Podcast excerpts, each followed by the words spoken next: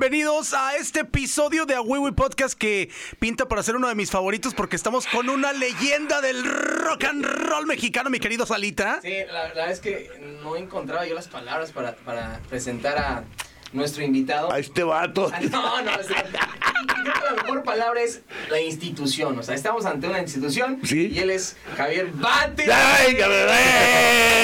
¡Ay, que se ponga la ropa! Ah, no, ah, no, este. Oye, qué gusto estar aquí. Eh, me, me da mucho gusto porque sé que esta clase de, de, de- de entertainment está, está creciendo aquí en Tijuana para bien, aunque he ido, he ido a unos muchos para mal. Pero ahorita está, me siento muy bien, muy buena vibra. Y este. Y, y, pues muy contento de estar con ustedes y a ver qué podemos este, eh, a- a los chavitos. Yo estoy en esta vida para traer cosas para que los chavitos sean más inteligentes y sean más, más astutos, sean más capaces. Pero además que tengan buen sentido del humor, cabrón. El- es que dice, mira, el menso que dijo que, un menso que dijo que, que tenemos cinco sentidos, se equivocó porque tenemos el sexto sentido, que es el más importante, que es el sentido del humor. Sin el sentido del humor no puedes salir adelante en la vida, cabrón, en la vida. Y creo que es algo que te ha acompañado a lo largo de tu trayectoria. Pues sí, bueno, bueno, para empezar, siempre, mira, para empezar siempre he estado seguro de lo que hago y por eso este, estoy contento siempre y feliz de la vida porque, y se me nota que siempre están, mi- mira los dientotes del bate, está todo negro y los puros dientes andan ahí. Este, lo que pasa es que como sé muy bien lo que hago y sé muy bien a dónde voy y sé muy bien lo que quiero hacer y que he estado haciendo por tanto y tanto tiempo, este, pues estoy feliz, siempre estoy feliz, feliz, feliz como una lombriz.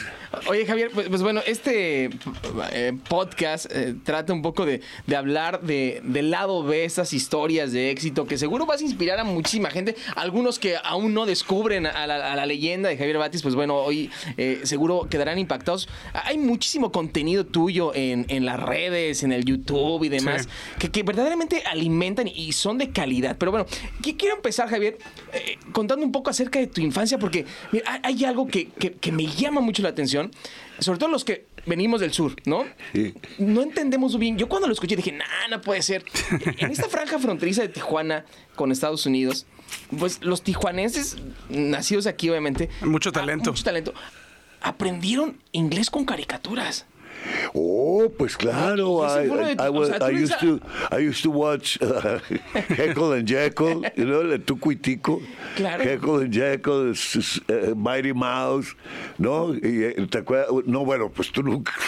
claro, o sea, Para empezar, ustedes no vieron televisión blanco y negro. Yo creo que ya no, no vimos tanta televisión como las eh, generaciones pasadas, ¿no? Yo creo que somos una generación ya más de las redes sociales donde hemos perdido también el gusto por Más ese medio. acá, además, sí. Es que agárrame la onda. Tengo 65 años de tocar. De tocar. Sí. Entonces voy a cumplir 77 años el 3 de junio. Se admiten botellitas de tequila, Sí, claro. billetitos de 500 en un sobre, este, así cualquier cosa. Algo tranqui. Sí, no, este, eh, mi domicilio es, este, pues eh, eh, eh, cuando yo empecé a tocar, cuando yo empecé, empecé, empecé en la estación que oíamos aquí en Tijuana, porque estamos en Tijuana, señoras y señores, Pues, por si, no- por si no captan los, los, las maneras de hablar. Este, cuando yo empecé a oír el radio, por Dios santo, crecí con la música de Pedro Infante, de Jorge Negrete, de Cricri. Claro. Lo oía a diario a Cricri. Y luego oíamos la música de la XW, que era Uy, sensacional. Fernando, Fernando Fernández. Después yo fui muy La voz de. América. ¿Eh? La voz de América. La voz de América, porque además era la única estación en español que eh, eh, echaba la, la música desde Chile hasta Sí. Nueva York, ¿ves? Esa es la verdad.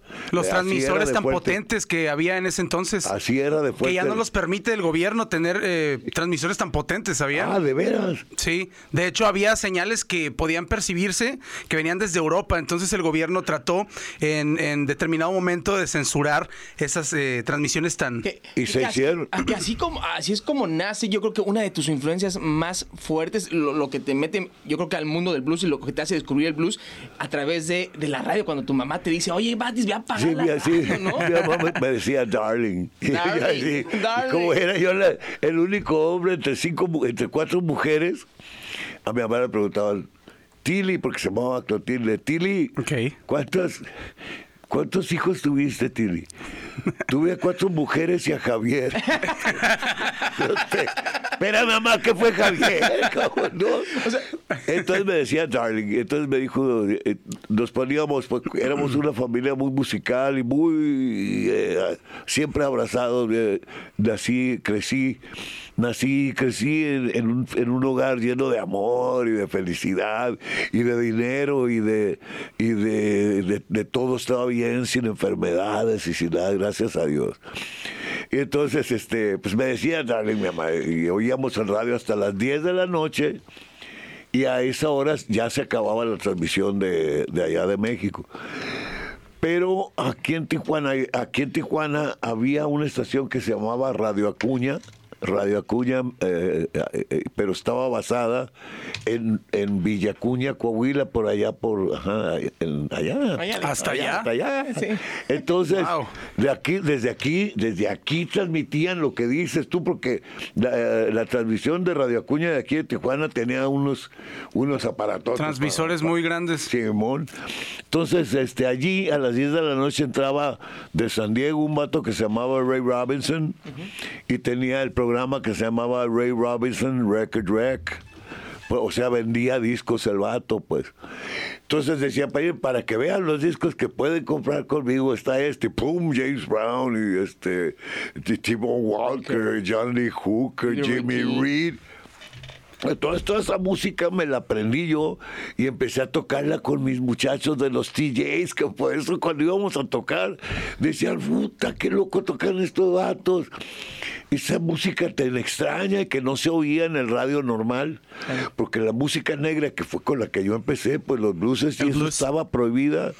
Hasta 1965 estuvo prohibida. Que fue cuando le dieron una cara de blancos en la música. Fue cuando salió Elvis Presley y Pat Boone.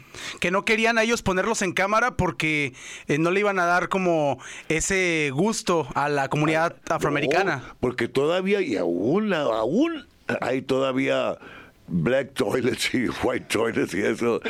Este, y es muy mala onda. eso, pero sobre todo en el sur de Estados Unidos, que es donde vive toda la gente pobre, los hillbillies y eso, está gacho. Pero yo me llevé en el 63, o sea, dos años antes de que se le- legalizara la música, nadie la había oído. Entonces yo me llevé esa música, ya la tocábamos aquí, pues a base de Ray Robinson, pues ya tocábamos todo lo de allí.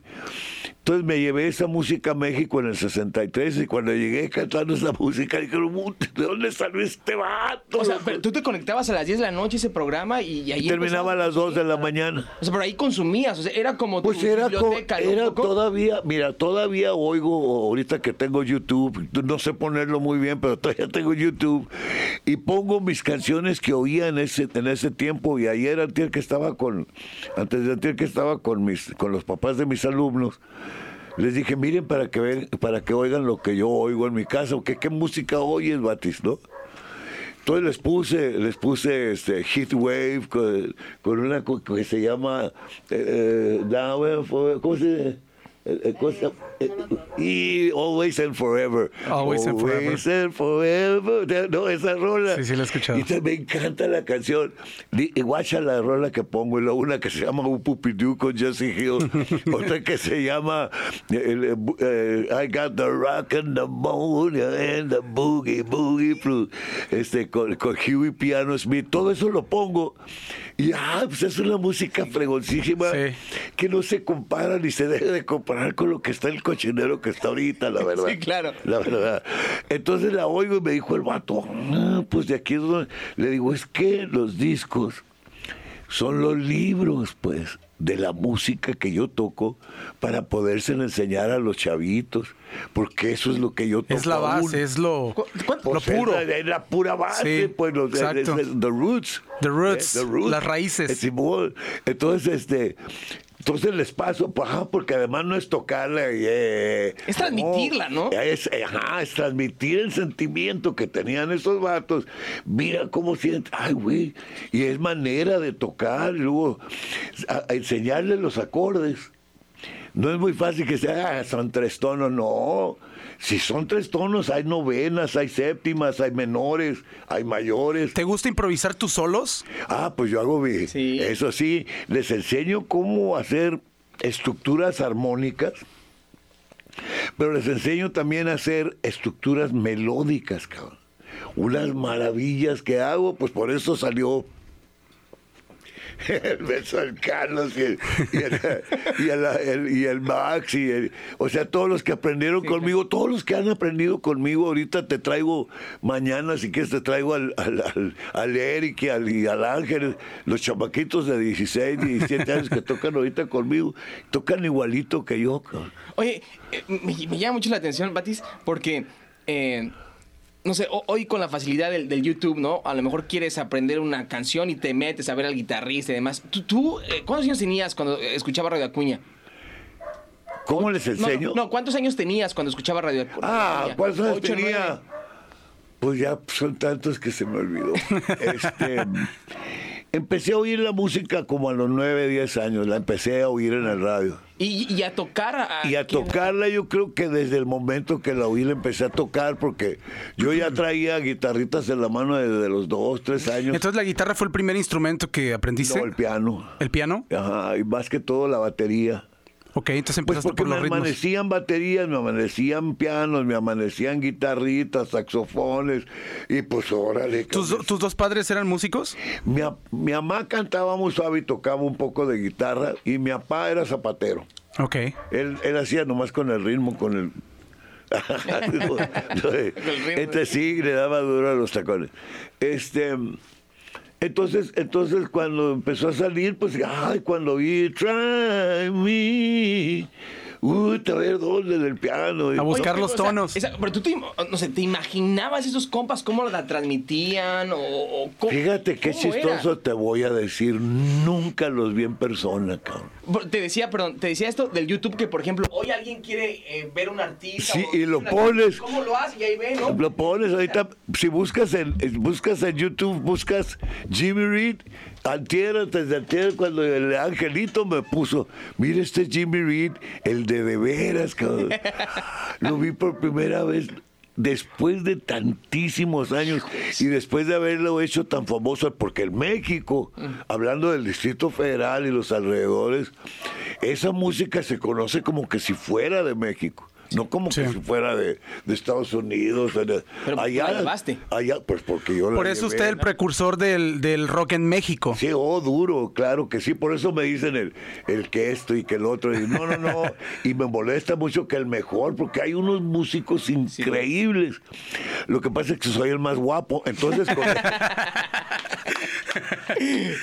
no, sí soy el primero y eso sí no me lo puede quitar nadie, ¿ves?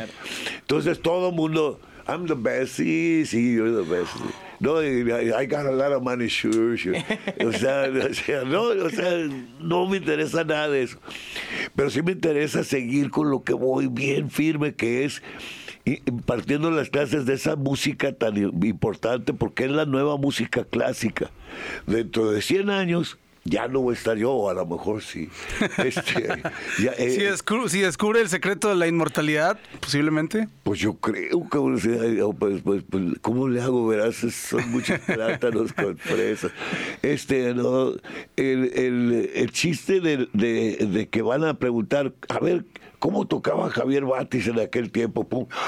Van a decir, ay, güey, ¿me entiendes? ¿Me entiendes? Sí, claro. Y eso ¿Tú, te, para tú te mí- imaginabas esos artistas? O, o cómo era tu proceso para, no sé, a lo mejor imitar mm, o, o- o crear esa misma Nunca música? imitar, Ok, nunca pero imitar. sí can- emular, es Emular. decir, la canción que cantaba Ray Charles, pues luego, luego la, la oía, ah, sí, ah, pues ya la sacaba yo. Fregón, ¿ves? Pero i- igual, pero no copiada, no sé cómo explicar eso. Sí, sí, sí, sí, no sé. Entonces, las canciones del James Brown, las de las de T-Bone Walker, las de Elmore James, este, Tom de Jones. Robert, Robert Johnson. Tom Jones también está, está, está padre. ¿No le gusta? Bye. Ah, A mí me gustaba Tom Jones. Era- Tom, Tom Jones. Pero ¿sabes qué? Déjame, eh, déjame llegar a Tom Jones. Eh, Ya Tom Jones llegó con la... En los eh, 70s, ¿no? Con la era mm, de, de, de los 66, 67, ¿no? Por esa época ya empezaron a llegar las gentes de Inglaterra, los, de todos esos vatos. Y venían los Rolling Stones, venían con las canciones que yo ya cantaba, pues. ¿Sí me entiendes? Sí, claro. Pues, o sea, venían allá, you can make it if you try. Yo tenía ya tres años cantándola en México, llenando los lugares a reventar, pero a reventar.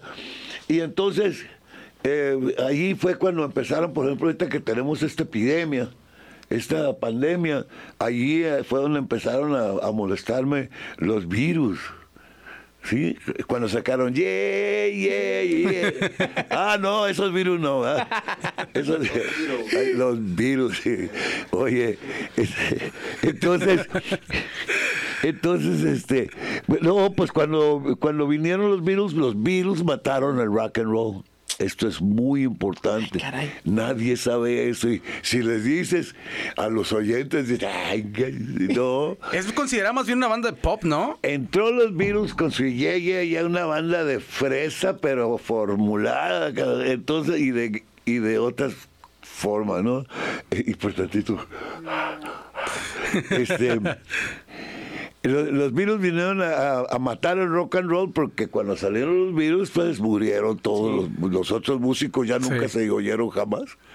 El único que se siguió oyendo, más o menos, pues fue Elvis y era blanco. O sea, el rock and roll era de los negros. los cabrón. negros. El rock and roll era de negros. El Ray Charles, por ejemplo, El que fue el- precursor. Chuck pues, fue de Berry, los ¿no? primeros Sí. también. Chuck Berry también. Chuck claro. Berry, sí, claro. Pero no de los muy primeros. Los No, no. muy primeros son Fats Domino, Little Richard, Chuck Berry. Chuck Ellos Berry. inventaron el rock and roll. Oye, eh, eh, Javier, pues vamos, aquí hay mucha tela donde cortar. Pero a los 12 No años. tengo nada que decir. No, no, no. A, a los, a los 12 años te, te vas a México, ¿no? Eh, A los, rebeldes del rock. A los 17. años. 17, 17 años, Sí. ok. Pero entonces, a, a los 12 años, tú sabes que aquí en Tijuana, con, con esta banda que armaste, los TJs. Los TJs. Car- amigos tuyos que no sabían de música que tú los formaste. Claro. ¿Cómo, fue ese, ese proceso? Pues, eh, pues, por ejemplo, mira, ahí tienes guitarra, ¿no? Y luego alguien quiere tocar guitarra y a ver, ¿la puedes tocar? Sí. A ver, toca estos tonos. Ah, órale, ahora toca estos y estos y estos. Y ya les iba enseñando eh, a tocar poco a poco. Y luego algún güey llegaba y empezaba a pegar así en las bancas o algo. ¿Quieres tocar batería? Sí, a ver, toca esto y este. Ah, y sí, y así. Y así ha ido hasta el miércoles pasado ahí en mi casa. Y debían de ir a ver cómo está la cosa y que se van a sorprender. Sí, si nos invita, vamos. ¿eh? que, pues están invitados. Lo- los hiciste musicazos. ¿Eh? Los hiciste musicazos. Pero musicazos geniales, ¿ves? Eso es muy importante. No son nomás chamaquitos que tocan. No, no, no, bolas. O sea, Ah, en una etapa en la que con esa banda te ibas a la revolución a, a tocar a los a los cabarets no, demás. no, ¿o no. Lo que pasa es que la banda que hice la usábamos para tocar, porque no todos, nadie podía ir a trabajar a la revolución más que yo, y- porque los demás tenían papás y eso. Yo tenía mamá nomás, y mi mamá, pues, no vayas a la revolución, me dijo, porque estaba prohibido. La revolución era como un sector de, de la ciudad que estaba la gente de bien, Sí. estaba prohibido que fuera a trabajar allí o ser allí o lo que sea. Era el centro de diversión de, de los gringos, ¿no? De los Marines. y- Lo que no, pasa es que había todos los, los floor shows. Ok. Pero el floor show era una, una vacilada, mano. Que salía un crooner. O el el que anunciaba era crooner. O sea. Good evening, ladies and gentlemen. I gotta present to you this show. And well, now I'm gonna sing a song. Y pum, cantaba tres canciones de Frank Sinatra, ¿no? Y después, and now here's the mariachi. Salió un mariachi, chinga, chinga, chinga, chinga. Y luego el cantante del mariachi, ay, ay, ay, y ya, ¿no? Y then, now here comes the girls. Y, "Woo". y salían los girls bailando can can con sus vestidotas y sus, y sus cosas así para arriba, ¿no?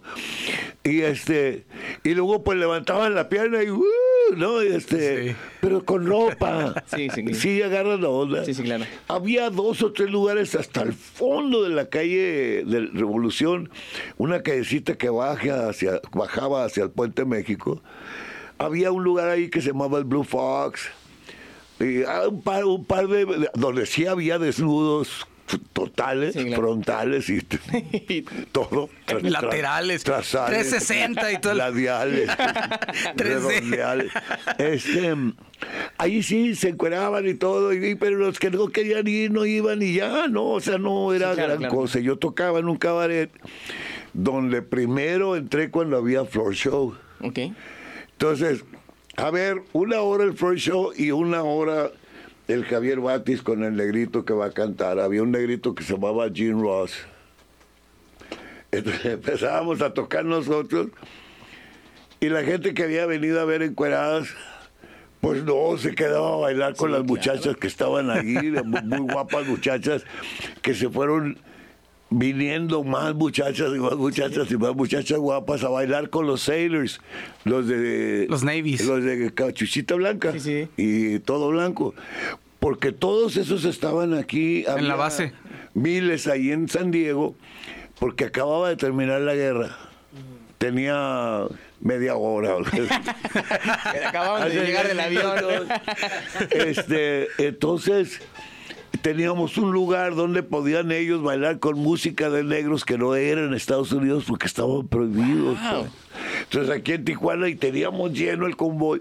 Entonces el señor de enfrente del el Aloha dijo, ay, esto se les queda a la gente afuera de estar viendo al Javier Batis y a Jim Ross y a Santana y eso. Se les queda a la gente afuera. Voy a poner grupo acá también. Entonces en el Aloha nosotros teníamos un grupo allá que tocábamos de las 9 de la noche a las 6 de la mañana. Ah, que, sí. Éramos unos niñitos que ¿Cuántos nos, años? nos íbamos a la casa y yo todavía quería seguir tocando porque pues estábamos muy niñitos y nos estaba yendo pues súper bien todas las muchachas y o sea muy suave, ¿no? La pasábamos muy bien. Y este y entonces el señor de la Loa pues puso también grupo de rock, pero puso dos. Los Night Owls y los Strangers. Y entonces el vato de enfrente, así, ¿no? El vato de enfrente dijo, ay, este güey también se le quedaba a la gente afuera. Y de repente, toda la revolución se llenó de, de rock, rock and roll, nada de floor shows ya. Wow. Entonces sí, la que, entonces venían todos los sailors, army, A raíz, Marines. de, a raíz de esos shows que ustedes explotaron. Exactamente. Eh, Si no hubiera yo empezado ahí, quién sabe qué. Todas las cosas que yo he empezado, si no hubiera estado yo, no sé qué hubiera pasado. Mira, me dicen en el ambiente, en el en los círculos viciosos, me dicen que soy el rey Midas. Todo lo que porque todo lo que toco se convierte en oro. Oye, y, y Sin duda. eso permitió ese boom en la revolución y todo este movimiento que te, que te buscaran los, re- los rebeldes del rock, ¿no? Es que venían las caravanas que se llamaban Corona Extra de la cerveza. Venían al teatro, al cine Roble, ahí en la sexta. Entonces venían y pues todos los otros, los TJs, pues eh, vamos a ver a los vatos de México, que venían los vatos de México, no es por nada, pero venían muchísimo mejor preparados que nosotros y venían con más calidad musical y venían con más presentación, porque pues, nosotros éramos niñitos, no teníamos secres ni directores, ni, ¿me entiendes? No, Sí, pues, claro. nada de eso. Entonces nosotros íbamos ahí a verlos, mira, mira, este, un día uno de los muchachos que se llama Javier de la Cueva todavía vive, se llama Javier de la Cueva, era de los mañosos de allá de México. Se la astronaba bien duro. Sí, sí, sí, era astronauta. Este, entonces fue a buscar a ver dónde poder eh, encontrar. Entonces fue y encontró a un amigo mío que tocaba conmigo ahí en la banda. Y lo encontró y eh, se hicieron amigos. Este, entonces le dijo el vato, este, ¿qué, qué vas a hacer? Pues tengo que ir a la, a la caravana a tocar al cine roll. Dice, bueno, cuando salga de ahí, vente para acá porque ahorita toco yo con mi banda. Le dijo mi amigo. Sí. Bueno, pues ya volvió el vato, ya venía ya feliz. Sí. Sí, ¿no? Así. Este, Como entonces ya llegó y chinito. nos vio Y el vato no, pues no se la podía acabar, porque lo que ellos en algún momento pudieron a- medio oír en México de la música negra, Lo estaba me- viviendo ahí. más o menos la oyeron en vivo, dijeron, ¿Qué es esto? me- Pues me oyeron tocar mi guitarra y cero, no, no supieron qué hacer. Entonces el vato se regresó a la caravana y les dijo, hay un vato que toca la guitarra y que canta bien suave y toca con este y con el otro. Y vamos a verlo al día siguiente, que fue sábado, al día siguiente, este, llegaron todos los grupos que venían de México llegaron a vernos ahí. No, pues se volvieron locos, locos. Entonces los rebeldes me dijeron, oye Javier, pues vente a México, queremos cambiar de negro. Jenny Laurel, ¿no? Sí, eso decía Johnny Laboria. Sí, claro. Este, que queremos cambiar, a ver si pasa la, la, la prueba. sí, pero aquel güey cantaba Melodía de amor, ¿no? Y llegué yo, Melodía de amor. Fuera, entonces no pasé.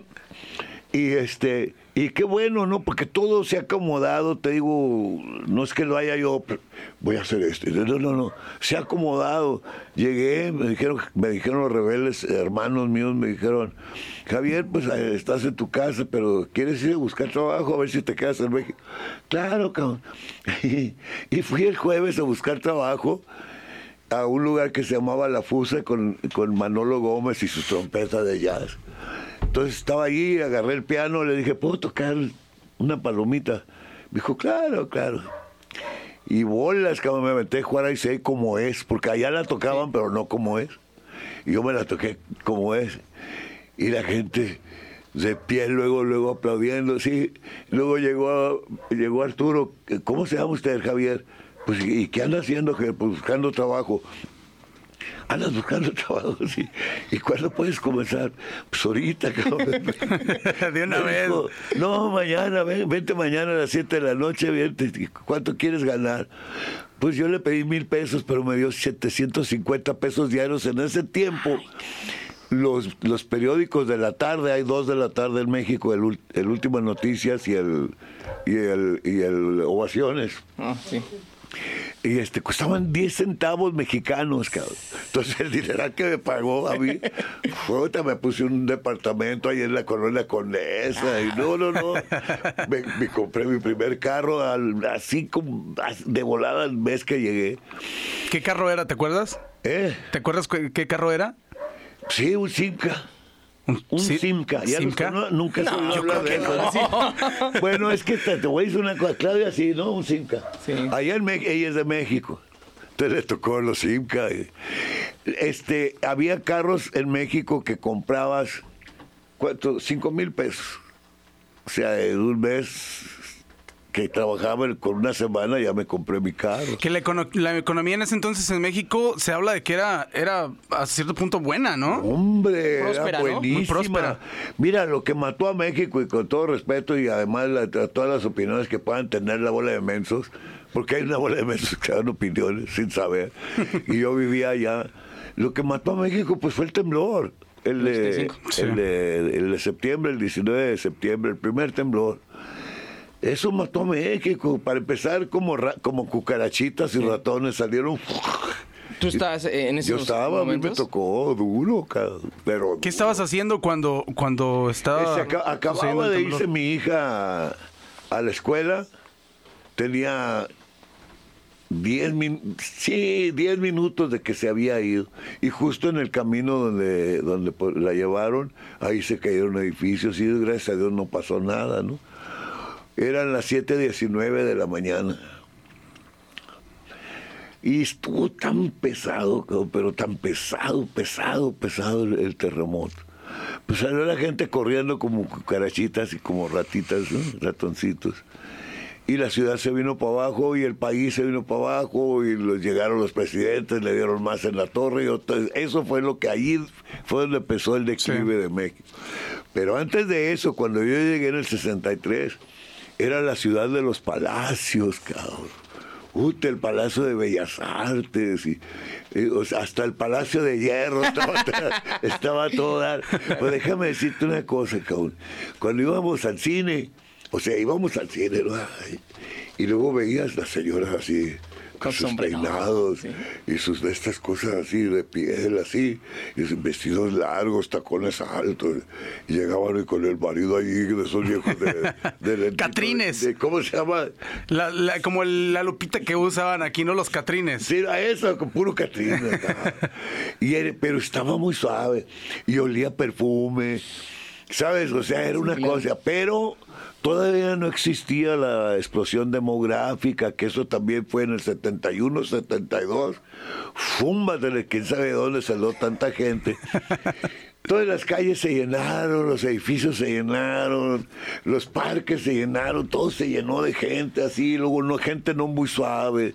Ya después, ahorita por ejemplo vas a un cine y ya no huele a perfume, más bien, más bien huele, Huele a amor. huele a, a mordidas, que huele a pies, a nachas, a, Sí, a todo, sí, a todo, sí, axilas, todo. Y antes pues, ha cambiado mucho, pe- pero te voy a decir una cosa que no ha cambiado. Y, y- y es la gente, el amor de la gente, que México tiene una forma de ser la gente increíblemente fregona, como los argentinos. Los argentinos son unos fregones, dicen, ay, qué sangrón. Sí, ¿Sabes por qué le dicen sangrones a los argentinos? Porque son más inteligentes que nosotros estudian más, están más bien preparados. Si algo los gobiernos de allá se, se- se preocuparon, fue por darles educación, al sí. pueblo, al pueblo. La gente más pobre de allá te sabe hablar de, de literatura, de, o sea, son más cultos. Y es que se dice que, perdón, se dice que aquí en México los políticos o los gobernantes no, no invierten en educación porque no es algo que les va a generar resultados en sus, digamos, en sus mandatos. Entonces la educación eh, viene de un periodo de unos 10, 15 años. Entonces, si a ellos no les va a generar eh, resultados en el momento en el que ellos están ahí, no lo hacen. Es por eso que no, no invierten los políticos en Pues educación en claro México. que no, pero además, ¿sabes qué? A mí me da tristeza, porque pues una gente ignorante va a caer en los trucos de todo mundo. Y eso yo pienso que es lo que toma ventaja, pero la gente debe de, de valerse por sí sola. Que yo quise subir en mi vida, yo no, yo fui a la escuela y este y nunca entré. Salí, salí de los seis a, los sex- al sexto año salí porque el profesor me puso, me dijo, le voy a poner seis, señor Batis. Porque ya no lo quiero volver a ver nunca. Y salí con seis. de Está exento, de señor. Sí. Y luego de allí me di cuenta pues que quería ser músico y gracias a Dios mi, mi llamado fue otro, ¿no? O sea, lo que he sido haciendo y sigo haciendo.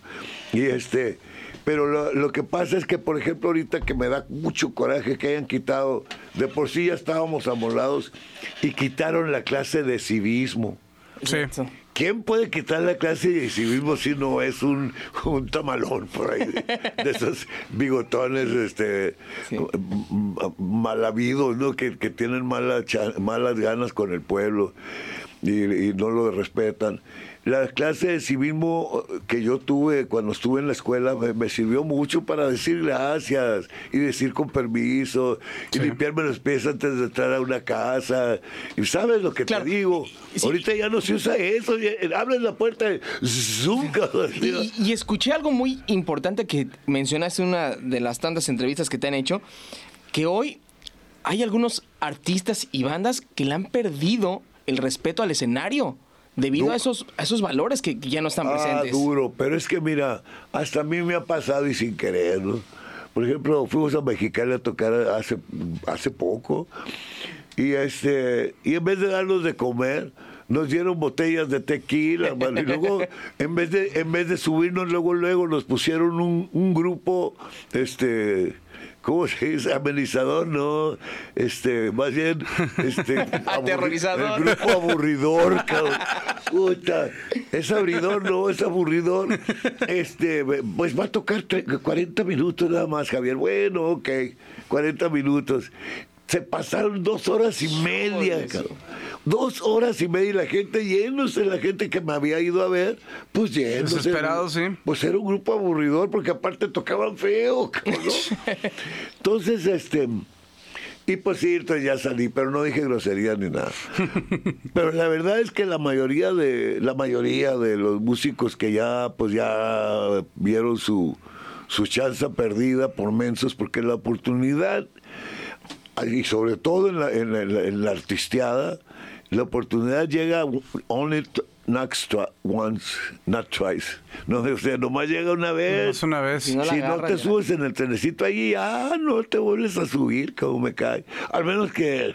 Pues yo, yo me he subido al trenecito muchas veces, pero me he caído. cabrón. Sí, claro. Este.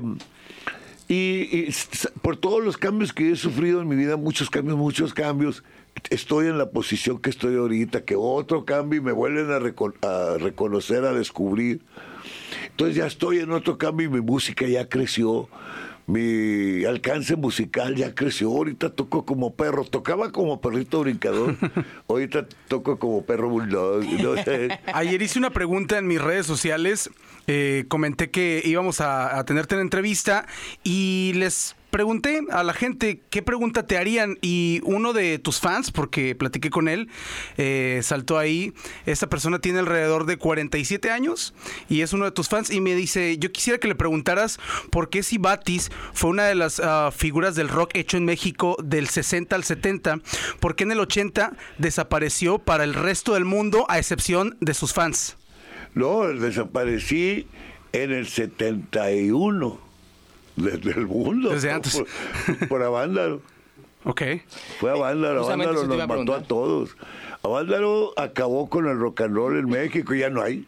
¿Sí? Si ahorita Sí. me dices, a ver, qué loco toca rock and roll, ¿quién? Nadie. No hay. Oye, y eh, escuché que no llegaste al escenario de... de- No de- alcancé a no llegar. alcanzaste a llegar por, por la gran cantidad de banda que No se te podías, no te podías, de- cuando íbamos, no sé si conozcas hacia Toluca. Sí, de- hacia Valle de Bravo. Sí, de Toluca a Valle de Bravo es como unos 25 minutos de recta y luego empiezan unas curvitas a subir hacia los cerros y bajar al valle.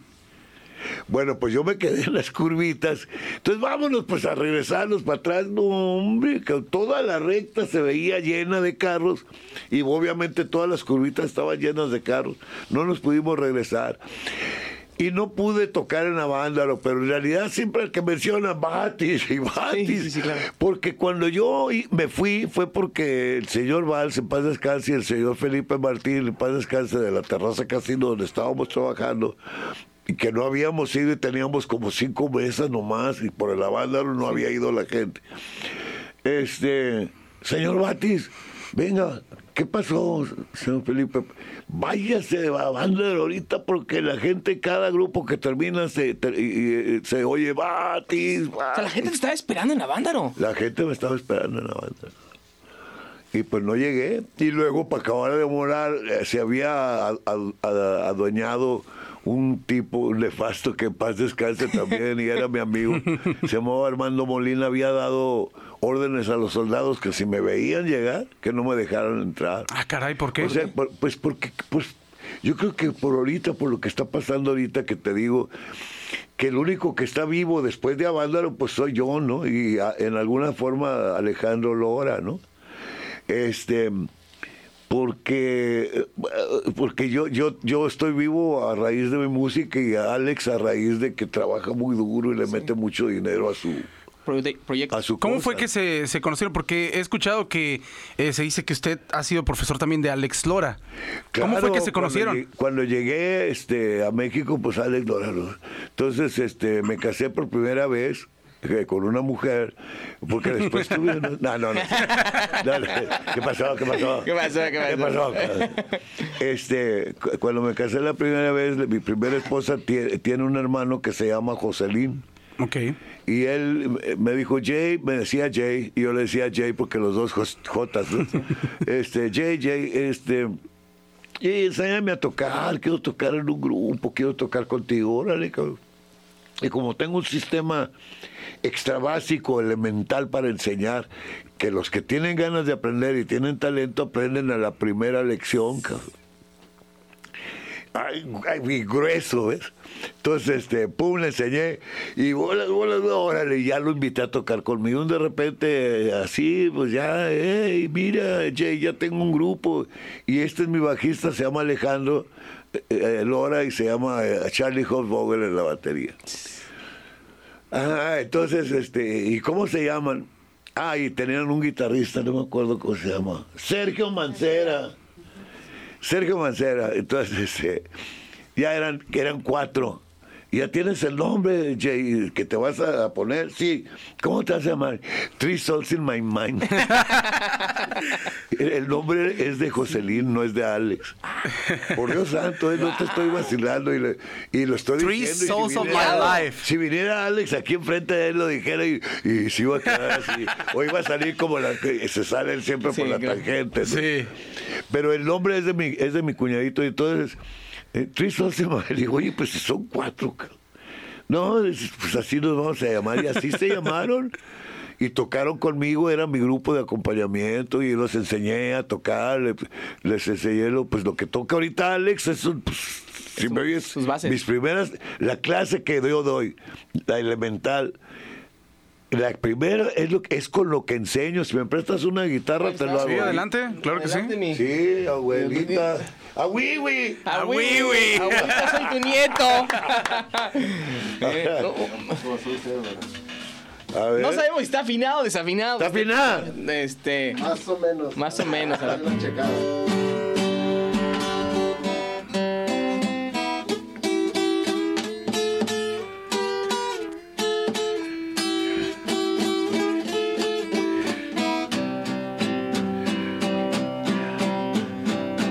Mira cómo los tengo.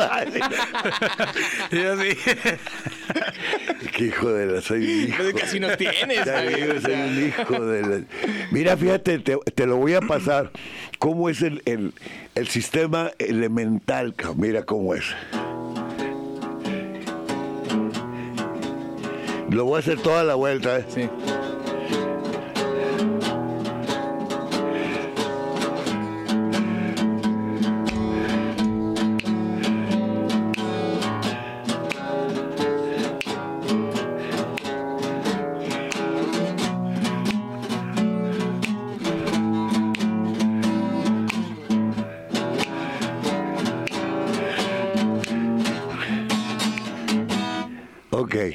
Ahora fíjate bien, fíjate bien lo que, lo que, lo que es tan sencillo.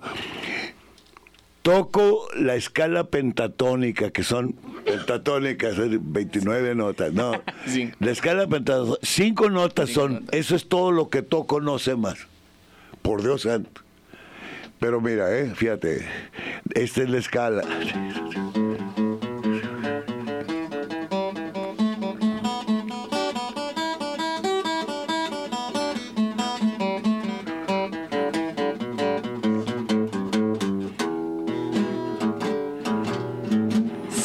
Con eso maravillas.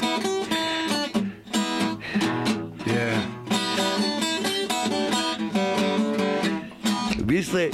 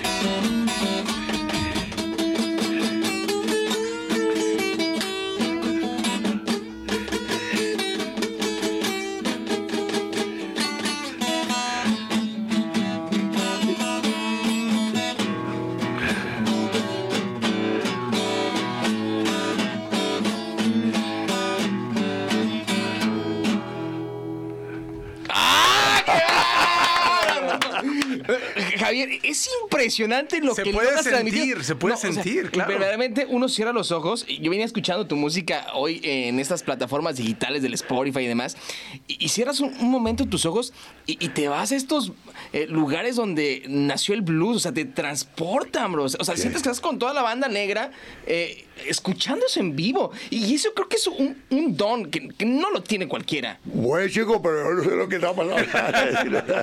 Fíjate que eh, es, es- es exactamente saber, supe extraer el- el- la, la- la intensidad de las almas de, los músicos que grabaron esos discos y la supe poder saber transmitir, ¿ves?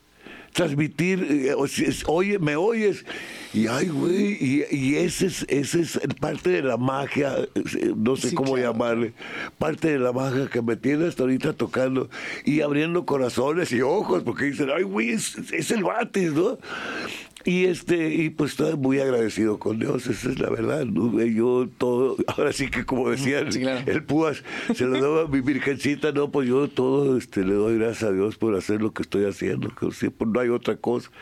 Y tan así que soy muy apegado a, a la historia de Jesús, aunque no soy muy religioso, Sí, claro. la verdad, pero he platicado con, la- con las con las con las eh, juventudes católicas y eso, porque sí siempre doy buenos consejos y, y doy y, buenos pensamientos y eso. Y este, pero estoy muy apegado a la, a la historia de Jesús porque para mí ahorita, ¿quién puede ser mi ídolo? ¿Quién, quién puede ser mi ídolo? Oye, Javier, tienes un ídolo, tienes un héroe, tienes...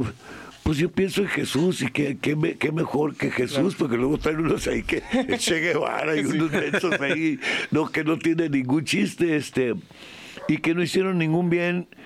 Y yo pienso que el hacer el bien, no sin mirar a quién, ves siempre hacer bien, siempre portarte bien, no hagas tantas pe- penterías, sí, sí, la verdad, no hagas penterías tan seguido, este y tratar siempre de, de buscar que todo el mundo esté contento y la pase bien y todo. Y por eso cuando, cuando canto, le trato de meter todo mi corazón y Me- mencionas eh, una de las figuras más importantes de la historia, Jesús, y, y hay algo que, que creo que hay una relación eh, en, en esta parte que dices eh, de la acción de Jesús y de la acción que hoy está haciendo Javier Batis.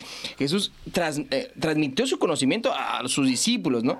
Y creo que hay, hay algo, y pocas figuras lo hacen, y creo que tú eres la, la máxima representación de ello, que el- tu talento, que tu don, ho- hoy lo estás compartiendo a nuevas generaciones, ¿no? Para que la- esa música... ese güey ya me debe un carro del año. Tanto musical, No. eh, o sea, tiene el talento musical, pero también tiene el talento de hacer que, que entiendan los, sus alumnos, ¿no? El, el talento de enseñar. No, pero. Que no todos lo sea, tienen. Exacto, pero Batis. Ver una figura como tú que tocó en los escenarios más importantes, eh, digo, el, el Zócalo, el corazón del país. eh, El Vive Latino ahí. también. Bueno, todas estas cosas. Que hoy tengas e- esa humildad de compartir a, a la- a chicos y grandes, no cualquiera. O sea, hay que decirlo, Bueno, no es que es cualquiera. ¿no? eso. ¿no? cualquiera y por eso lo hago, porque dijera yo, bueno, aquel vato y aquel vato y aquel vato van a enseñar y ayudar a los chavitos, porque a mí lo que me preocupa, de veras de que me preocupa, ya nuestras generaciones y los que ya vamos para afuera, pues ya vamos para afuera, ¿no? En realidad. Los, mis, acabo de tener hace dos semanas o un mes o no sé cuánto, una nietecita, Ah. es hermosa, hermosísima. ¿Qué mundo le estoy dejando yo de mi, de mi mundo? ¿Qué mundo le estoy dejando a la nietecita, sabes? Y luego pienso, los otros nietecitos y los otros chamaquitos y los otros bebitos y todo, ¿qué mundo les estamos dejando toda la bola de canijos, mano? Sí. Que ya no vamos a estar entre bombas y, y este y- y secuestros y o sea, todo lo que está pasando es una verdadera vergüenza para los seres humanos, porque demuestra que, que, que no se no se evaluó el corazón no se evaluó el amor natural con el que nacemos, pues. Sí, cierto. Sí. Nacemos, sí, nacimos así, encueraditos y todo. Desde niñitos, eh, ¿qué va a ser tu hijo? Va a ser asaltante de bancos. este, no, no nacimos así, o sea, como se fue formando por tantas... Sin maldad nacemos. La- ¿me, me entiendes? Y pero sí nacemos con mucho amor. Sí. es el- tú ves a los niños, mis otros nietecitos son un amor de nietecitos y bien abrazadores y van y me abrazan y a la, a la abuela y, y, o sea sí y la abuela feliz, ¿no? La Entonces este yo pienso que por eso yo quiero hacer cosas buenas, porque bueno, ¿cómo se empieza haciendo cosas buenas? Pues no votando por un momento que dice, que dice yo voy a, voy a hacer que esto y que lo otro. No, no, no. Tú párate ahí, no digas que tú eres el que vas a hacer. Amigos, vamos a trabajar juntos a ver qué podemos. ¿Qué podemos remendar de estos hoyos tan tremendos que están? Ahorita que, perdón, ahorita que comenta sobre la importancia de la familia, maestro Batis, ¿cómo le gustaría a usted que su- sus nietos lo recordaran? Pues eh, que no me recuerden ese hijo de su. Este.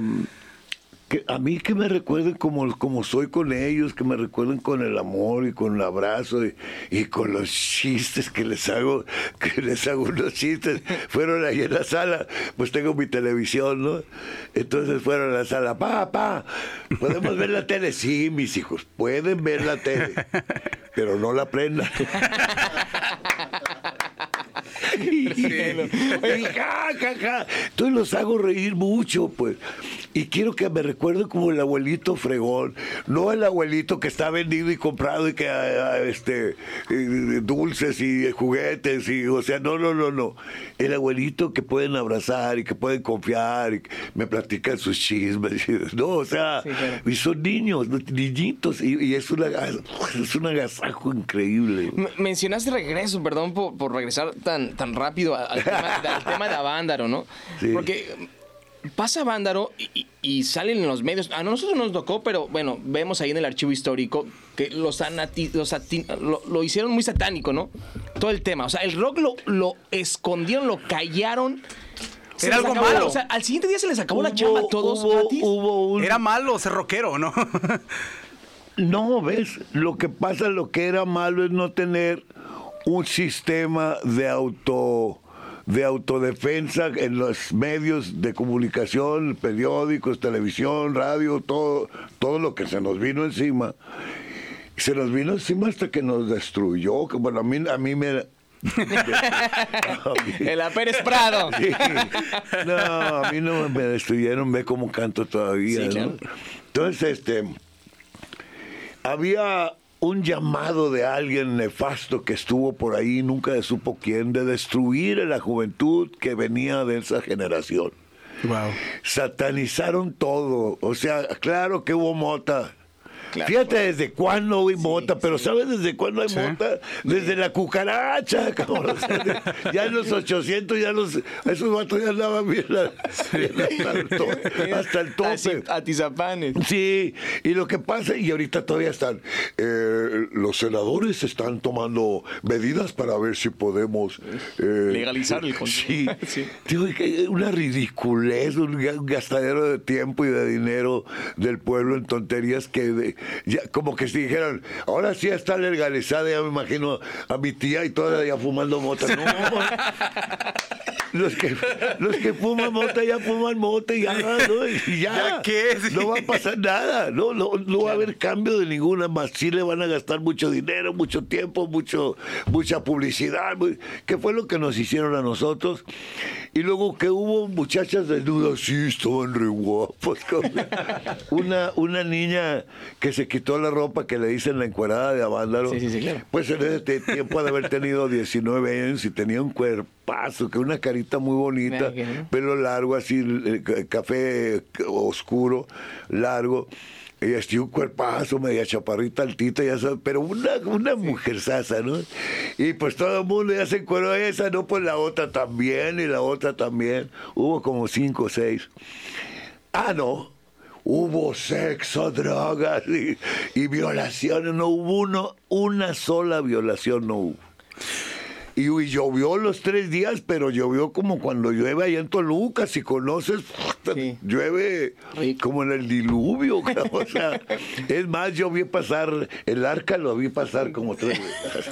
En el rito, ¿no? Que estaba ahí. Este. Así es que alguien nos mandó satanizar, pero teníamos todo el apoyo de Televisa, sobre todo teníamos el apoyo de don Jacobo Saludowski, que es eh, de los periodistas, pues el más importante que Sí. ha existido. Y teníamos su apoyo y nos estaba radiando y hasta que el señor ese se le ocurrió echar las mentadas de madre mientras tocaba. Y eso fue lo que acabó. eso fue lo que acabó a Vándalo, ¿no? Y acabó el rock and roll. Después de allí, déjame platicarte. Andábamos, este, pues, pues órale, güey, nos quedamos sin jale y sin lugares donde trabajar. Perdimos la limusina, los autobuses. O sea, fue un golpe bien duro. ¿Eh? O sea, fue un golpe muy duro. Pues, ah, nos quitaron todo. Los querían eliminar prácticamente. Eh, y eliminaron porque de, de allí, de los grupos que están anunciados en Avándaro, ya no existe ni uno. Más que Alex, que estaba anunciado, y yo que ando por fuera y que siempre he andado por fuera de todas esas jaladas. Ahorita que, que comenta eso, eh, de que, porque lo escuché, usted decía que se ha caído del tren varias veces. Eh, escuché una historia de que, de que un, un- un, este, manager de un guitarrista muy famoso, el cual acababa de fallecer, fue con usted directamente a ofrecerle una cantidad exorbitante de dinero para que lo supliera. Sí. ¿Es cierto eso? Pues eh, el Alan Douglas, y ahí está, en YouTube lo puedes ver, buscas Alan Douglas y ahí está el vato, y está diciendo. Lo que pasa es que, mira, yo tengo una amiga querida, muy querida, que se llama Gracie Covarrubias, vive en Nueva York. Ok. Pero es groupie, cabrón, le encanta, el- le encanta, el- el- tú sabes andar en el rock and roll, en el fuerte, no, no. Sí. eh, no, eh, entonces andaba con Alan Douglas, el representante de Jimi Hendrix. Jimi Hendrix. Andaba en los conciertos de Hendrix, o sea, es groupie. Groupie, groupie. Groupie, groupie, groupie, groupie. Este, entonces murió, murió Hendrix y Gracie, mi amiga querida, le dijo, no, pues yo tengo un repuesto para Hendrix. Que estaba en gira México". en ese entonces, ¿no? ¿Eh? Hendrix estaba en gira. Estaba tres días en el Madison Square Garden. Se murió en el primer día. Al- sí. Dijo, yo tengo un repuesto para, para Hendrix, allá en México, vámonos por él, mi hermano Javier, porque siempre me dice así. Y pum, se fueron, yo vivía en Coyoacán en ese tiempo. Y este, llegaron a mi casa, y el bate con un maletín, este, café, me acuerdo, madreado. Este, me dice, hey Javier, can you, can you come over and fill the gap? Uh, Jimmy just died and we, we are on, on a tour, and beginning a tour. You, en- you end up the tour. No, Termina el show. Madre, imagínate que me voy. Y pues la gente, eh, no, we don't have Jimi Hendrix, but we have Javier Batis. Hijo de... Y el flaquito greñudo ahí. 26 años ahí. pues, o sea, nada que ver, ¿no? Que siempre he tocado muy suave. Pero esto nos dice, claro, que ya, ya ellos habían visto tu talento, el gran No, potencial no, no, que no, tenías. No, no, que nadie sabía. que- que- que Grace sí, Grace, pues, sí. Grace creció conmigo aquí en Tijuana. Pero, pero pues Alan no sabe, se fue con la palabra de Grace. Ok. Entonces, este, ya llegaron, se quedaron ahí en mi casa a dormir. Y al día siguiente, ok, Javier, dice, así me hizo. Are you ready to go to New York tomorrow? Y luego vi, ay, cabrón. No, I'm not ready to go York. ¿Qué voy a hacer, cabrón? Agarrar, agarrar. La segunda parte nunca es buena. Y luego, yo no te tenía el pelo como Hendrix. Ahorita ya lo traigo como el doctor de Back to the Future. pero lo tenía como Hendrix así. Y este.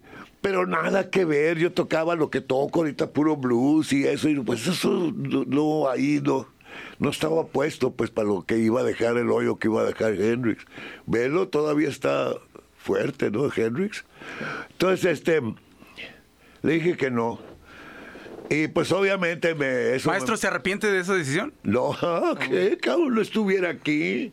Todos sus músicos que han trabajado con Alan Dudas han muerto de sobredosis de droga. No, no. No les pagaba con dinero, les daba unos guatotes chale. Y órale, güey, sigue chambeando, ¿no? Sí, y eso es lo peor, ves, que seguían chambeando. Y quiero más, pues tócale aquí, ¿no? tócame esta. casi, casi. Sí, pues sí. Sí, eh, sí, exacto. Entonces, este. Y entonces, pues ya, y, y- y lo que yo me quedé aquí en México, y, y, eh, Fito de la Parra y Parménides García Saldaña, en paz descanse. Ah, porque cuando hablas conmigo ya en paz descanse más de la mitad de la gente. ya llevo como cinco con la. Voy a cumplir 77 años, cabrón. El, el 3 de junio. eh, sobres con un billetito de 500. Tequilitas y demás. A ver si pega. este. Y entonces, pues ya la mayoría de mis amigos se han ido, pero Parménides García Saldaña y Fito de la Parra dijeron, este, vamos a hacer unos hoyos funkis porque fuimos a tocar a un gimnasio y se llenó de gente. Ah, mira, es un hoyo funky aquí porque había cochinero funky. I mean, it was terrible. Y dijo, sí. Entonces había un Smells like cine. funky. un cine, sí, un cine que se llamaba el Cine Maya. Allá Yeah. por, por allá por arriba de Insurgentes. Famoso, ¿no? El cine Maya. El Cine Maya. Entonces ya se había, se había quemado, creo, lo habían cerrado. Entonces ya no tenía techo. Entonces eran cuatro paredes así. Entonces los vatos Perfecto para un escenario de rock. Sí, pues sí, tenían vacas y cerdos y eso, y gallinas y eso.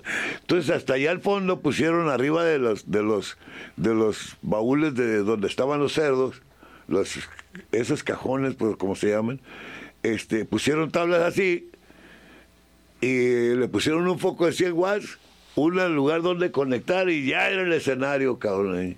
Órale. Y enfrente, al entrar, entrabas y sí, aquí luego, luego, estaba otro escenario igual, to- tocaba un grupo allá y tocaba otro grupo aquí, así nos íbamos turnando. Y 12 mil, 15 mil gentes, cabrón, paradas. Oye, y fue. fue Ay, ay, espérame. Eh. Y entrabas, pagabas el boleto y te decían, esa pared de allá es el baño de los hombres. Y esa pared de acá es el baño de las mujeres. Por Dios santo. Y háganse cobijita ahí. Sí, sí. Hagan casitas, sí. Claro, y a ti te tocó, to- o sea, ser este personaje que inspiró a los que hoy podemos mencionar también que han hecho una trayectoria interesante en México. Antes las insólitas eh, imágenes de Aurora, que son los Caifanes, eh, el Aragán y todos estos grupos que, que se inspiraron en ti, ¿no? O sea, Pues que eh, te la veían. mayoría de los grupos, esos chiquitos que nacieron en Rocotitlán, salieron de, de los músicos que habían sobrado de, de nosotros. Sí. No necesariamente de mí, sino de nosotros quedaban los, pues los y, o sea, y quedaba. Entonces ahí los chavitos se inspiraron. Insólitas imágenes de Aurora, Maná, Maná son unos fregones ahorita. Sí.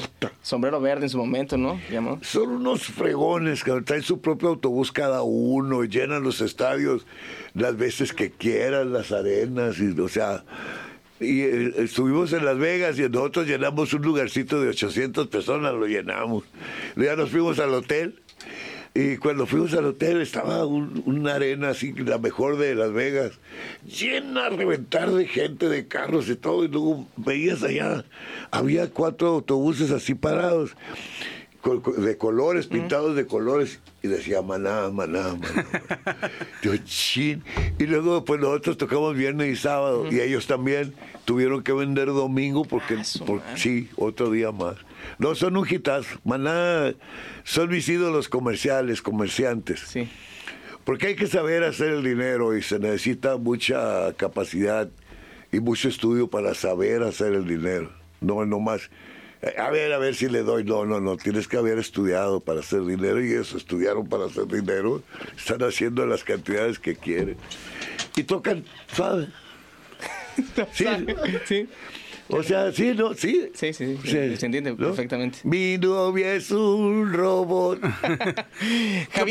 ¿Qué, opinas sobre todas estas nuevas fusiones o subgéneros que, que han estado saliendo en los últimos años? Porque, como usted comentaba, ya nadie toca rock and roll. Y es Nadie. rock alternativo, rock pop, Sí. rock Son subgéneros. electrónico. Son No, bueno, subgéneros. pues a, a Maná lo ponen, eh, lo metieron en nuestro, en nuestro documental de Rompan Todo, como que si fueran algo del rock and roll. Los estelares. Y no son. La verdad, los son mis amigos y los quiero mucho y hacen sus cosas y hoy, qué suave. Sí. Pero rock and rolleros lo son, pues. Sí, claro. No, pues de repente se avientan ahí. Corazón espinando, chingue, chingue, Dios. Y Carlos Santana, ¿sabes? Hijo, de- ese es otro. Y pues dejó el rock, pero mira, dejó el rock y mira, trae su propio avión y, y tiene. ¿Cuándo fue la última vez que usted vio a, a Carlos Santana? En el Vive Latino. En el Vive ¿En el Vive Latino. Latino? nos vimos, sí. ¿2019? ¿Eh? No sé. 2019. 2019, ¿verdad? Pero donde estoy tocando, en donde esté tocando, hasta eso, ¿no? Hasta eso, mis respetos. Donde esté tocando, en donde yo estoy tocando, si Carlos puede llegar, llegue y se sube a tocar conmigo. ¿Se echan una cotorreada atrás del escenario también? Sí, es un agasajo, ¿eh? ¿Se echan una cotorreada atrás del escenario? Sí, muertos de la risa y como, como es muy chistoso y es igual, pues así crecimos juntos, pues crecimos con el mismo sentido del humor. ¿Qué diferencia de edad hay entre ustedes? Como 80 años, cabrón. no, hasta eso, yo tengo, voy a cumplir 77, él va a cumplir 74. 74. Sí, pues son de la camada, prácticamente. O sea, son de la cuenta generación. la historia que la mamá de Carlos te escuchó tocando y que llegó, oye Javier, enséñale a mi chamaco a Sí, tocar, ¿no? primero me oyó tocar ahí en el kiosco del parque. Y vivía a una cuadra y fue por Carlos y dijo, vente, güey, para que veas a este vato. Para que lo veas Y tocar. estaba yo tocando y llegó Carlos, dice que cuando Carlos me vio, dice él, él dice, dice, me pegó tan duro en el estómago el, el sonido de Javier, porque En el sentido umbilical. sí, así dijo. Este, Es un chamaco, ¿qué, ¿cuántos años tenía? él tenía eh, eh, como 11 y yo tenía como 13, o sea, Imagínate. así. Niñitos, pues niñitos. Y crecimos hasta el 63, crecimos juntos. Fue en el 58. Y tocamos juntos. Y ¿Cómo- de- cuando me fui le dejé mi Rambler, cabrón. Ahora me debe regresar otro, pero Sí, del claro. año. Claro. ¿Qué- ¿Cómo se sintió usted cuando ya lo vio en las grandes ligas a Carlos Santana? Bueno, te, te digo a alguien que anda en las grandes ligas, pero cañón. Yo. Sí, claro. No, claro. Claro, cabrón, lo que pasa es que yo he visto que Carlos y Fito y todos los que han salido de mi grupo, pues han salido de mi grupo y ya te- los tengo en, en- en la capacidad que están, que han estado, ¿no?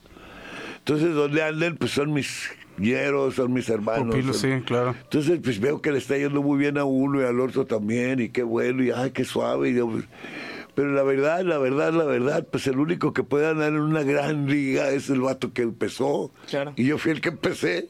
Por y el que me supuesto. hace falta, cabrón. Oye, Sí. y, y creo que eh, das una reflexión entre líneas muy interesante, porque muchas veces como jóvenes o como artistas o músicos, de repente confunden el éxito con el dinero, con la fama, ¿no? Pero yo creo que el éxito es, es, es la felicidad de toda una trayectoria de carrera. O sea, es estar a donde, en el tiempo que tú estás haciendo lo que estás haciendo y, y- siguiendo feliz. Bueno, por eso, pero mira, es que no he parado de hacer lo que hago.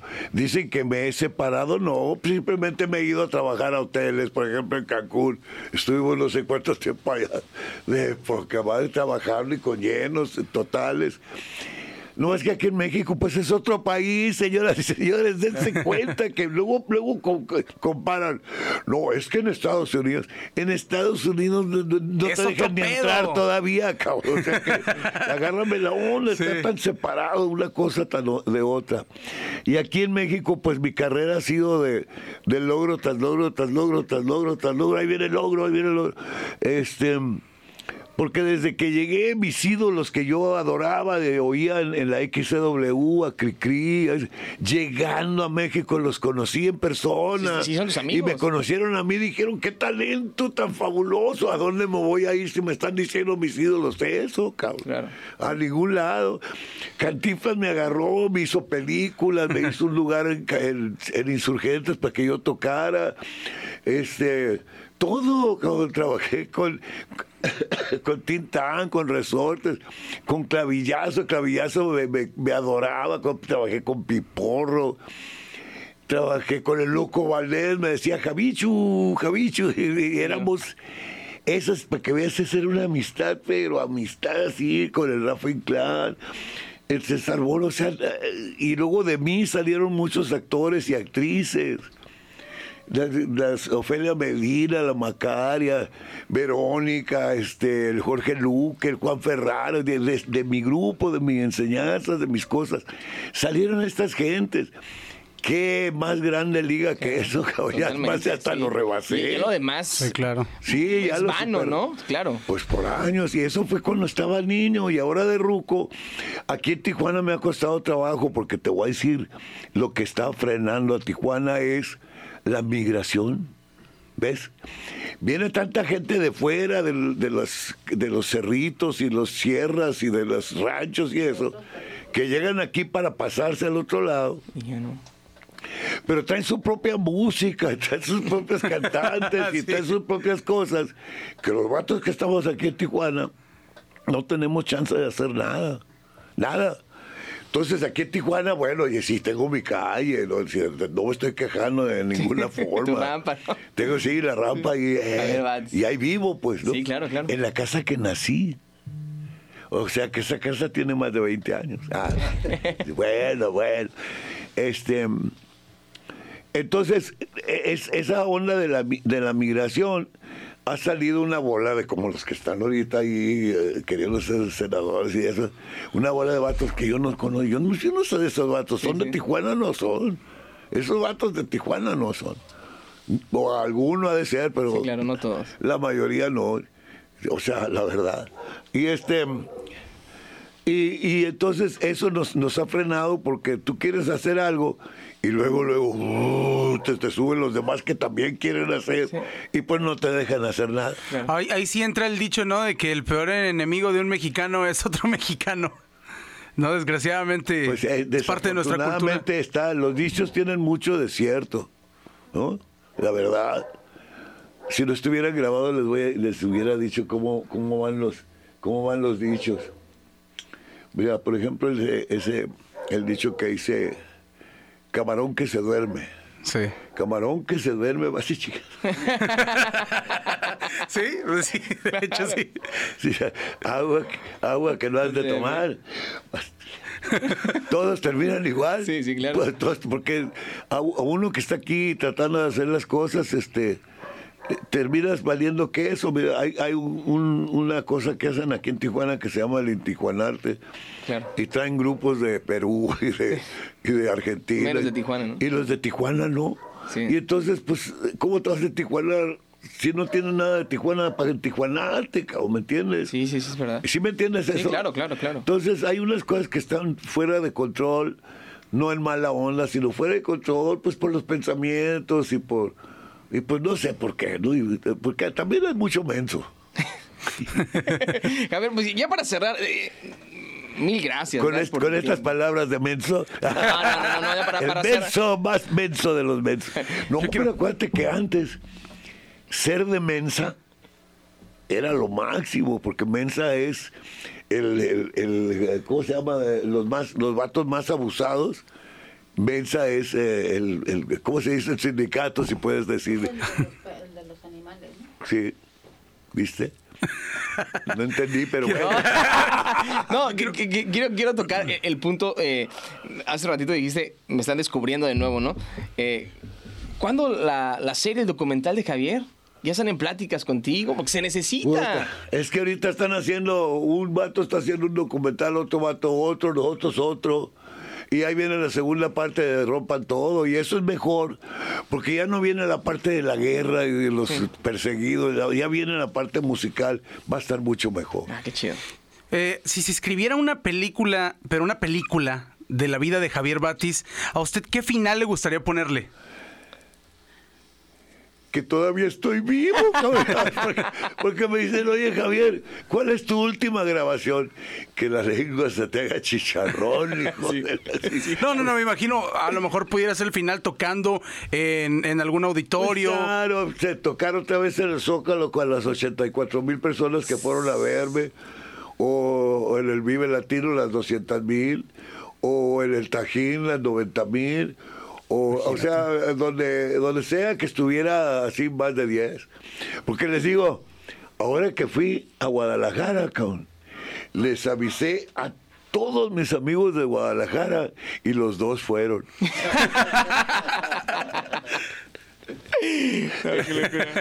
Oye, hay, hay algo que, que he escuchado eh, eh, de- en diferentes entrevistas Y, y creo que pocas personas, y tú eres el claro ejemplo, de que todos cuando mencionan o les preguntan por Javier Batis, todos tienen una buena referencia, todos dan una buena palabra acerca de Javier Batis.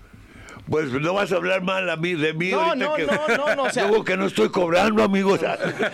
No, o sea, la, la verdad es que la, la gente te admira. Sí. Todo en, el- en, el- en el- en la industria te admira. Una figura paternal para ellos. Ay, pues sí. Pues sí. No, este. Lo que pasa es que pues muchos muchos de los Ricardo Rocha, eh, de- de los vatos que crecieron conmigo, a los vatos que ahora son periodistas pues mundiales, este yo fui el primero que les di una entrevista porque yo nunca he sido nunca de que vamos Javier a hacerte una entrevista, que pasen, estar en su casa. Ven a este lugar, mírame, Sí. yo no sabía dónde venía, yo no pensé que era secuestrador. Oye, oye. Muchas gracias por aceptar, de hecho. Déjame Muchas gracias. una cosa, Carolina. Esto antes, esto antes se usaba para robar bancos. Ahora llegas, manos arriba. cabrón". Sí. De hecho.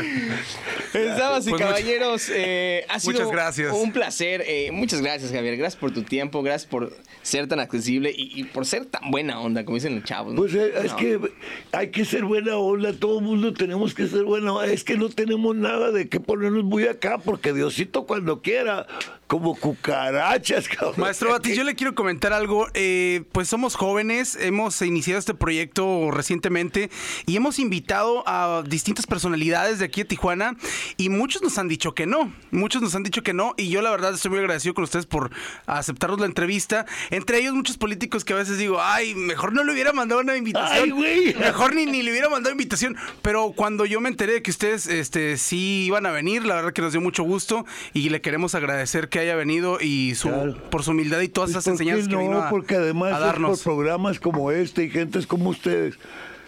Que vatos como yo seguimos adelante y apoyados, ¿me entiendes? Estamos ahorita quien nos esté, ahorita que todos nos están oyendo los dos.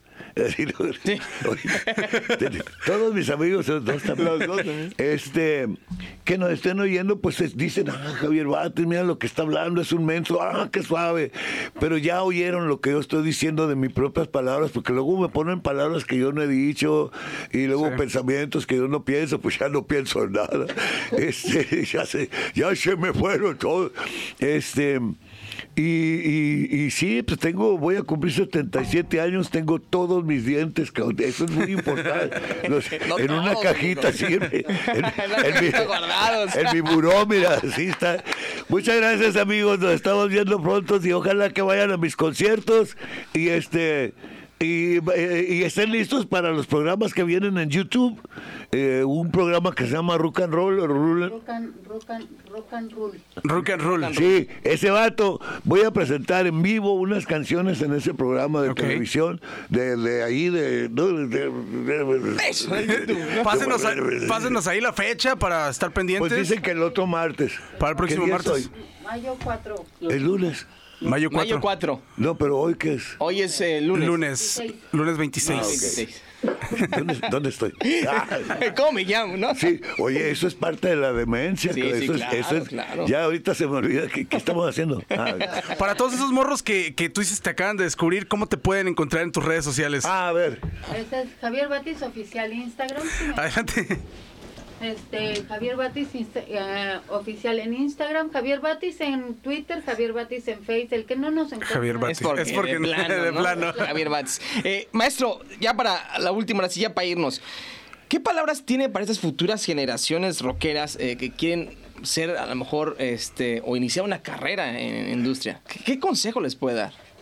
Ah, bueno, es que lo, el, pi- los- el- iba a decir el pi, eh, pero me, me, me quedaba- no, el, pi- el consejo que siempre doy es que si quieres hacer lo que quieras hacer, tienes que dedicarte a hacer lo que quieres hacer, es decir, poner toda tu entereza, toda tu vibra, toda tu, tu mentalidad, siempre estar consciente de que el camino que quieres agarrar y dedicarte a eso, tener mucha disciplina, estudiar mucho, no lo que es tanto, o sea, no pistees o lo que hagas, no hagas nada de eso al nivel de que te conviertas en un en una chancla. En un inútil. Hay, sí, hay, hay montonal de chanclas que andan por ahí, pero muchas. Y es que porque no se prepararon, hay que prepararse bien.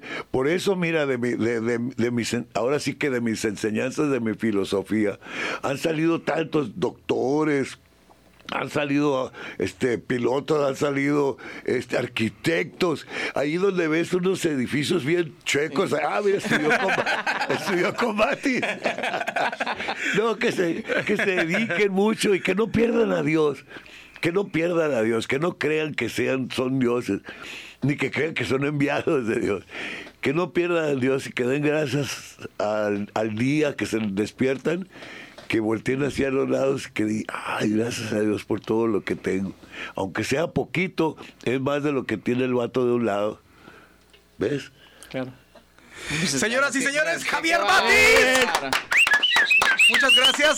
Salita. Muchas gracias, qué honor, qué honor. Qué Ponte honor. la ropa, ponte la ropa. Muchas gracias. Lil May dijo, ¿quieren verme desnuda? ¡No! El maestro Batis. Muchas gracias. maestro. I,